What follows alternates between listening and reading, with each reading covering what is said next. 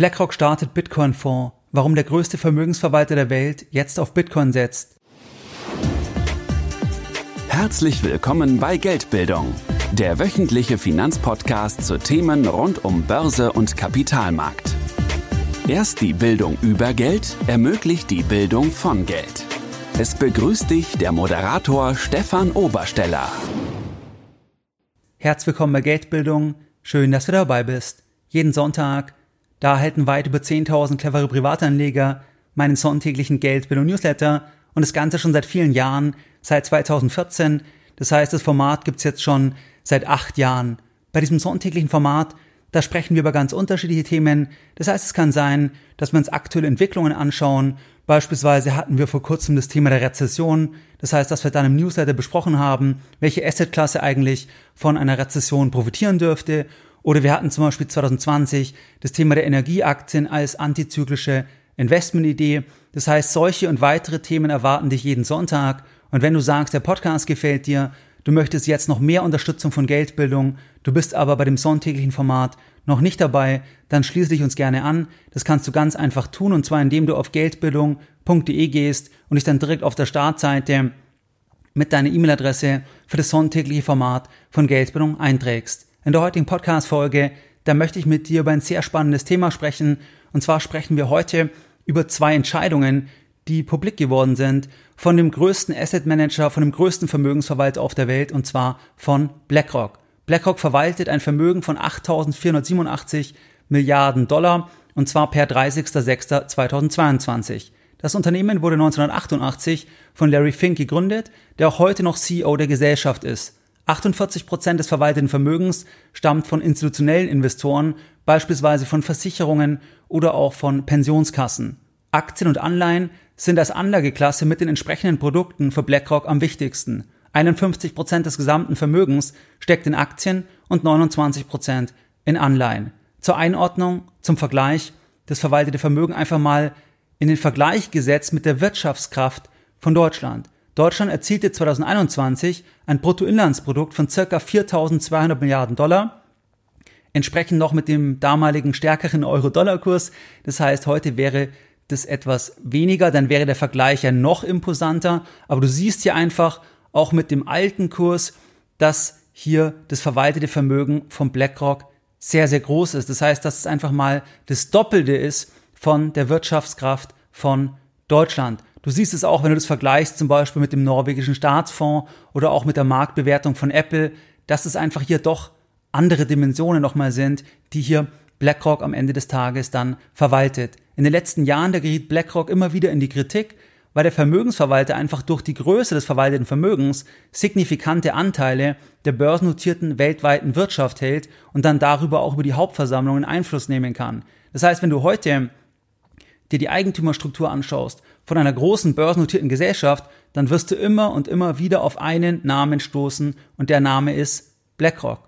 Das heißt, das wirst du sehen bei Apple, bei Microsoft, bei Meta, bei SAP, bei BMW, überall wirst du immer auf diesen Namen stoßen, weil die Firma halt so erfolgreich ist, dass so viele Anleger, so viele Kunden der Gesellschaft so viel Kapital anvertrauen, dass am Ende das dann ein so großer Kapitalanteil ist, den sie dann an den entsprechenden börsennotierten Gesellschaften halten. Zum Beispiel, weil sie ja Produkte haben, wie einen ETF auf den DAX oder wie einen ETF auf den MSCI World oder wie einen ETF auf den S&P 500. Das heißt, durch die Volumina ergeben sich dann hier so große Anteile und das wird immer wieder kritisiert, weil dann eigentlich ja hier entschieden wird. Hier ist ja dann die Schaltstelle so gesehen, wenn man das mal ähm, sich anschaut, weil du ja das Recht überträgst. Also wenn du jetzt zum Beispiel einen Fonds hast, dann überträgst du ja hier dein Stimmrecht dann entsprechend dem Fonds. Du selbst kannst ja kein Stimmrecht mehr ausüben dann bei der einzelnen Gesellschaft. Manche bezeichnen BlackRock gar als heimliche Weltmacht.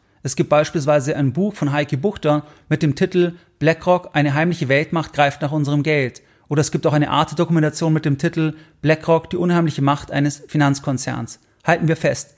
BlackRock ist nicht irgendein unbedeutender Marktteilnehmer, sondern vielleicht neben der amerikanischen Notenbank der wichtigste Finanzmarktakteur der Welt.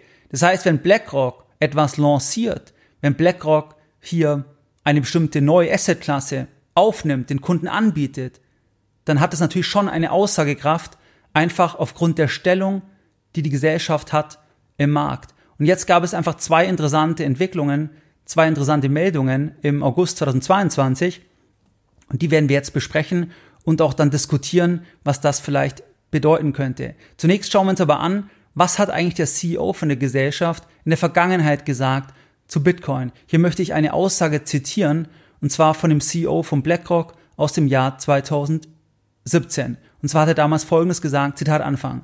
Bitcoin just shows you how much demand for money laundering there is in the bird. Zitat Ende. Das Zitat klingt jetzt nicht gerade so, als ob die Gesellschaft kurz davor war, dass sie jetzt ein Produkt den Kunden anbieten, wie die Kunden in Bitcoin investieren können. Das heißt, das war 2017 äußerst kritisch. Im April 2021, also wenige Jahre später, da äußerte sich Larry Fink, also der CEO, der Gründer, bei CNBC dann so, dass er durchaus fasziniert sei von Krypto als Assetklasse, dass er jedoch kein breites Interesse von seinen institutionellen Kunden sieht und dass andere Themen in Kundengesprächen wesentlich wichtiger seien.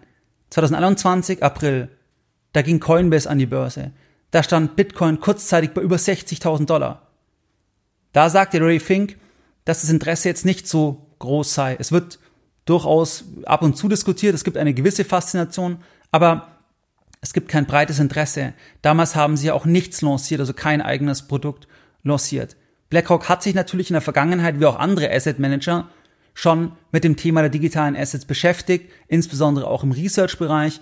Und dann sind sie natürlich auch durch die Institutionalisierung in der Vergangenheit schon ein Stück weit näher an das Thema rangerückt, weil sie zum Beispiel an MicroStrategy beteiligt sind mit circa 6%.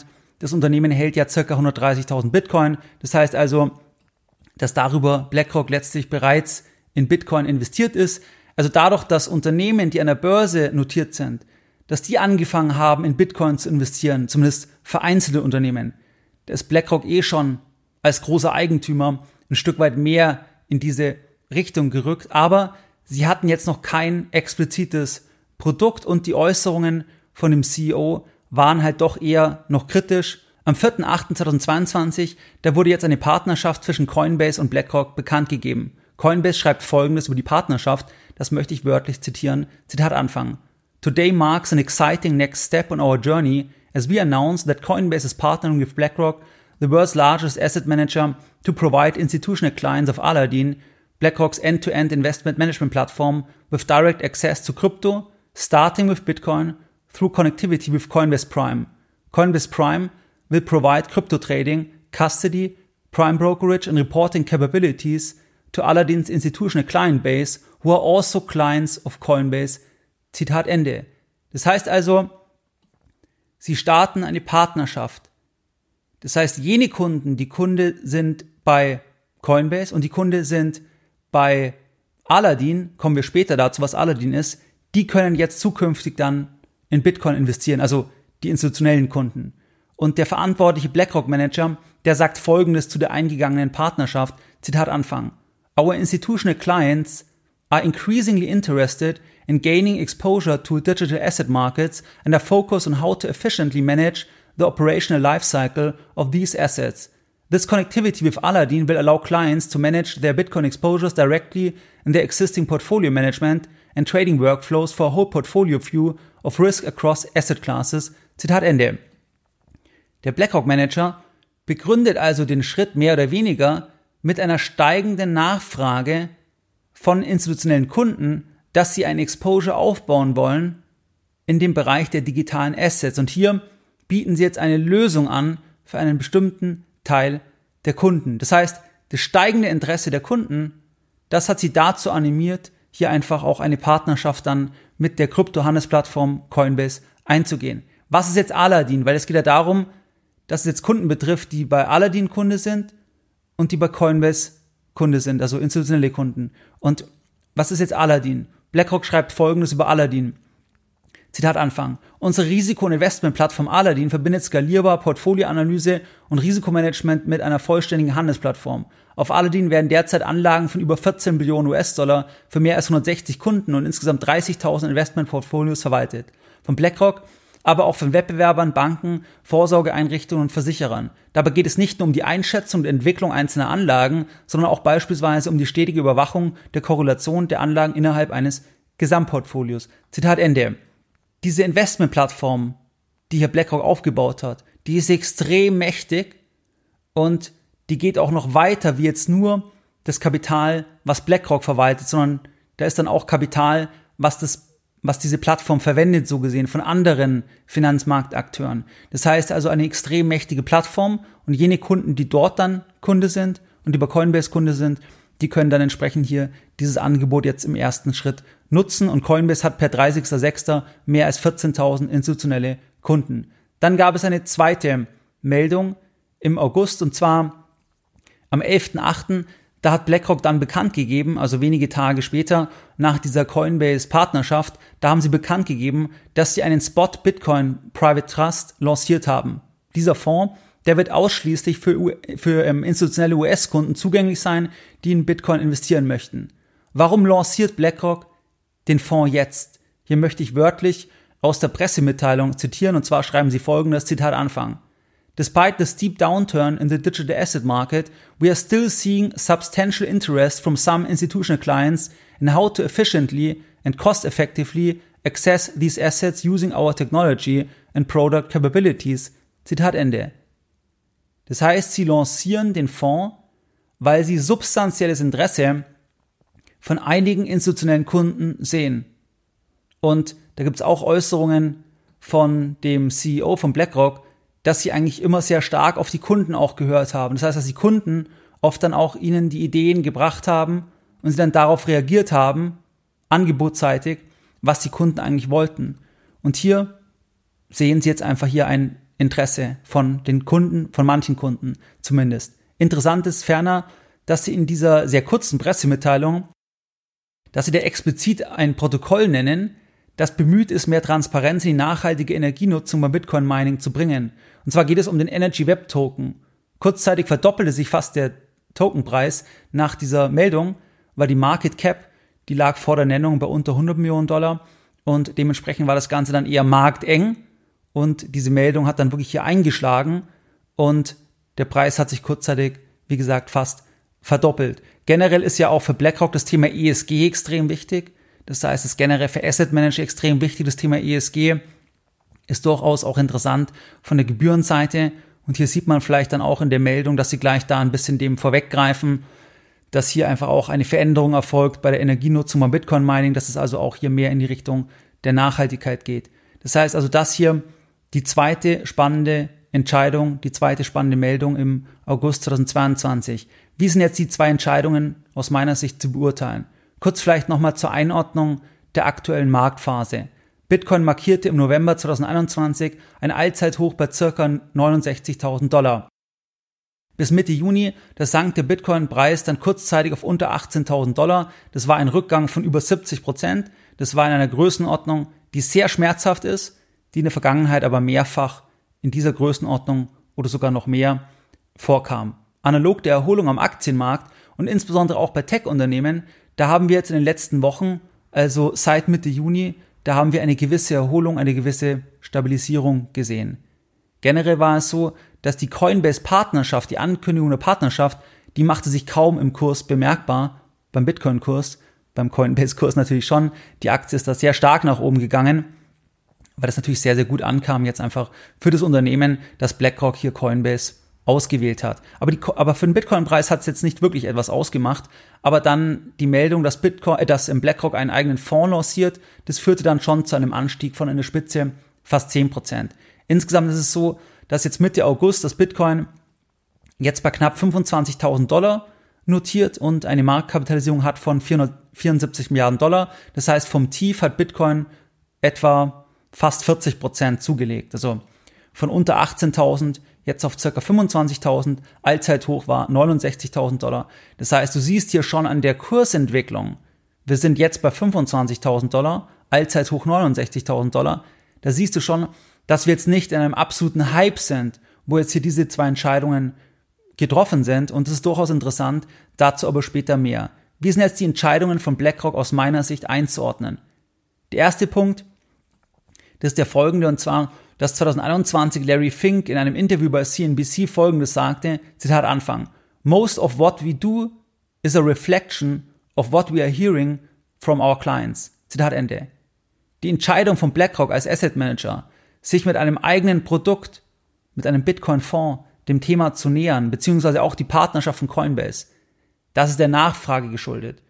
Das heißt, wenn Sie einfach konstant Nachfrage sehen und wenn Sie sehen, das ist so viel Volumen, da brauchen wir eine Lösung, sonst gehen die Kunden woanders hin und vor allem, wir können damit Geld verdienen.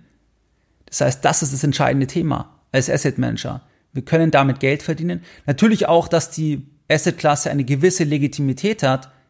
Deswegen ist die Entscheidung auch positiv zu sehen, weil Bitcoin ja noch relativ neu ist im Vergleich zu anderen Asset-Klassen. Aber es geht hier schon stark auch um das Geldverdienen. Das heißt, es gibt die Nachfrage, Menschen, Kunden wollen das, dann müssen wir irgendwann hier gegebenenfalls auch ein, ein Angebot schaffen, um hier die Nachfrage zu bedienen. Zweitens, BlackRock verwaltet circa 4000 Milliarden Dollar an institutionellem Kapital. Das heißt, angenommen ein Prozent dieser Summe fließt neu in Bitcoin, dann reden wir über 40 Milliarden Dollar. Wenn wir sagen ein Prozent von dem Kapital der Aladdin-Kunden, das wären dann 140 Milliarden Dollar, wobei die Zahlen wahrscheinlich nicht mehr ganz aktuell sind, die jetzt auf dieser deutschen Seite waren. Aber nichtsdestotrotz, es geht schon um relevante Beträge, aber niemand kann jetzt genau sagen, wie viel Kapital jetzt neu investiert wird. Jedoch lanciert BlackRock nur den eigenen Fonds oder hat den Fonds lanciert, weil sie damit Geld verdienen können. Das heißt, weil sie ein gewisses Volumen erreichen können. Aber es ist schwer zu sagen, wie viel Geld es jetzt sein wird, weil natürlich werden nicht alle investieren. Das ist ja auch noch nicht für alle zugänglich so gesehen. Wir hatten uns ja die Einschränkungen angesehen. Und dann werden vielleicht manche auch nur ganz wenig machen, ein halbes Prozent oder vielleicht auch nur 0,1 Prozent, manche vielleicht 1, 2, 3 Prozent. Aber das wird sicherlich im niedrigen einstelligen Prozentbereich bleiben. Das heißt, hier bleibt es abzuwarten. Aber es sind durchaus dann auch substanzielle Summen. Das heißt, wenn du mal siehst, der ähm, Wert von Bitcoin, die Marktkapitalisierung, die liegt bei 470, 477, 474 Milliarden Dollar. Und wir reden jetzt schon dann ja über potenzielles Neukapital, was dann schon nicht ganz irrelevant ist. Das heißt, es ist durchaus interessant, direkt hier dieser neue Zugang von Kapital. Und der dritte Punkt, positiv ist vor allem zu werten, dass die Entscheidungen auch nicht auf dem Höhepunkt eines Booms erfolgen, sondern in einer schwachen Marktphase. Das heißt, wir sind ja jetzt in einer schwachen Marktphase. Trotz der letzten Erholung bleiben wir weit entfernt von dem Allzeithoch. Und jetzt sagen sie im August 2022, dass sie jetzt hier substanzielles Interesse sehen von institutionellen Anlegern. Und wir sind bei 25.000 Dollar. Und im April 2021 waren wir bei 69.000 Dollar. Und da haben sie kein so großes Interesse gesehen. Könnte man jetzt sagen, ist positiv. Das heißt, die Profi-Anleger sind antizyklisch. Aber das ist schon spannend, weil normalerweise ist es auch im Asset-Management-Bereich so, dass das extrem prozyklisch ist. Das heißt, das hat man auch 2017 gesehen, dass dann Investmentbanken ganz groß anfangen, hier Teams aufzubauen und so weiter auf dem Höhepunkt und dann aber auch wieder die Rolle rückwärts machen bis zu einem gewissen Grad. Das heißt, das finde ich spannend, dass es jetzt so antizyklisch kommt, dass sie jetzt hier diesen Fonds lancieren, die Partnerschaft mit Coinbase. Ähm, also das ist durchaus, durchaus interessant. Und dann ist sicherlich die Signalwirkung, die ist aus meiner Sicht sehr groß. Da BlackRock einfach durch die Entscheidung, Bitcoin hier anzubieten, mit einem eigenen Fonds, mit der Partnerschaft auch, mit Coinbase, dass Bitcoin hier einfach diese Asset-Klasse weitere Legitimität verleiht. Es ist ja eine relativ neue Asset-Klasse. Und es gibt auch viele die diese Assetklasse noch jede Legitimität absprechen. Aber zumindest kann man jetzt sagen, wenn es der größte Vermögensverwalter der Welt selber hier ein Produkt lanciert, ja, dann will er vor allem Geld verdienen. Aber natürlich schauen die sich auch an Thema Reputation. Das heißt, wenn die jetzt erwarten, dass Bitcoin morgen auf Null geht oder in einem Jahr auf Null geht, dann würden sie das auch nicht machen, auch wenn sie dann ein Jahr Geld verdienen könnten, weil das natürlich reputationsmäßig dann nicht so, nicht so besonders gut ist auch wenn sie nur der Verwalter sind von dem Kapital, die Entscheidungen trifft der andere. Aber es ist natürlich schon so, dass es einfach hier ein, ja, ein, ein gewisser, ein, eine gewisse Legitimität einfach dieser Asset-Klasse verleiht. Es ist einfach ein weiterer Schritt im Sinne der Institutionalisierung von der Asset-Klasse. Der Start der Institutionalisierung, der wurde meiner Einschätzung nach durch Paul Tudor Jones ja begründet bereits 2020. Das hatten wir auch öfters thematisiert im Podcast. Aber jetzt einfach nochmal ein weiterer Schritt, einfach von dem größten Player hier in dem Markt. Und der Schritt ist natürlich auch begünstigend bezüglich Regulierung und auch bezüglich Bitcoin, ETFs etc., da BlackRock natürlich sehr einflussreich ist. Das ist ja auch der Kritikpunkt an BlackRock. Aber jetzt kann man sagen, dass die im Zweifel dann auch schön lobbyieren können, wenn hier Ideen aufkommen, die negativ sind, weil sie selber Skin in the Game haben als Asset Manager über die Fees, die sie dann bekommen von den Kundenassets. Und je größer das Ganze natürlich dann wird, desto mehr ist dann auch ihr Interesse, dass es weiter wächst. Und man sieht auch, dass zu erwarten ist, das wäre der nächste Punkt, dass mittelfristig dass BlackRock den eigenen Kunden auch weitere digitale Assets zugänglich machen könnte. Das heißt, wenn da eine Nachfrage da ist, weil man sieht es bei Coinbase, der erste Schritt ist Bitcoin, jetzt gibt's halt hier diesen Bitcoin-Fonds und da gibt's ja auch Grayscale beispielsweise als digitalen Asset Manager, die dann ganz viele andere Produkte anbieten. Das heißt, es halte ich auch für vorstellbar, dass BlackRock dann da einfach weitere Schritte geht. Aber was man auch als letzter Punkt berücksichtigen muss, Bitcoin bleibt ein risikobehaftetes Asset. Das heißt, institutionelle Anleger, die legen, wenn überhaupt, kleine Anteile in Bitcoin an. Das heißt, die legen jetzt hier nicht 20% von ihrem Vermögen in Bitcoin an, sondern vielleicht 0,5, 1%, 2%, 3%. Das heißt, die tasten sich langsam ran. Die tasten sich langsam ran. Das ist ganz wichtig, weil natürlich auch diese Meldung, die im, wird dann auch dann teilweise jetzt im Kryptobereich dann, ja, ich sag mal, zu undifferenziert präsentiert, weil klar, es ist auf jeden Fall sehr positiv, aber wie gesagt, man muss es auch unter dem Aspekt des Geldverdienens sehen und ein Asset Manager, der verdient halt Geld, wenn er Assets verwaltet und wenn Leute diese Assets haben wollen und man kann es irgendwie vertreten, dann, dann werden die es halt auch anbieten. Also unter dem Aspekt muss man das Ganze auch sehen. Was waren jetzt die Lessons learned in der heutigen Podcast-Folge? In der heutigen Podcast-Folge, da haben wir über BlackRock gesprochen, dass die jetzt einen eigenen Bitcoin-Fonds lanciert haben für US-Kunden, für institutionelle Kunden dort, dass es hier eine Partnerschaft gibt mit Coinbase, dass das Ganze unterm Strich schon positiv zu sehen ist, dass es natürlich getrieben ist auch von der Kundennachfrage, dass BlackRock hier einfach wirklich so viel Kapital verwaltet, dass auch wenn jetzt nur ein kleiner Teil von den Geldern, die jetzt hier investieren können über diesen neuen Zugang, dass wenn der Teil reinfließen würde, dass das schon nicht ganz irrelevant ist, aber man muss abwarten, wie viel Kapital dann tatsächlich reinfließt. Dann auch das Thema dass es vor allem jetzt einfach eine große Signalwirkung hat. Das war ja auch wirklich hier der Aspekt, dass einfach das nochmal ein Stück weit eine Legitimierung ist von dieser Asset-Klasse. Wie du es gewohnt bist, dann möchte ich auch die heutige Podcast-Folge wieder mit einem Zitat beenden und heute ein Zitat von Benjamin Graham. Man hat weder Recht noch Unrecht, weil andere derselben Meinung sind. Man hat Recht, weil die Fakten stimmen und die Überlegungen folgerichtig sind. Mehr Informationen zu Themen rund um Börse und Kapitalmarkt findest du unter www.geldbildung.de. Und immer daran denken, Bildung hat die beste Rendite.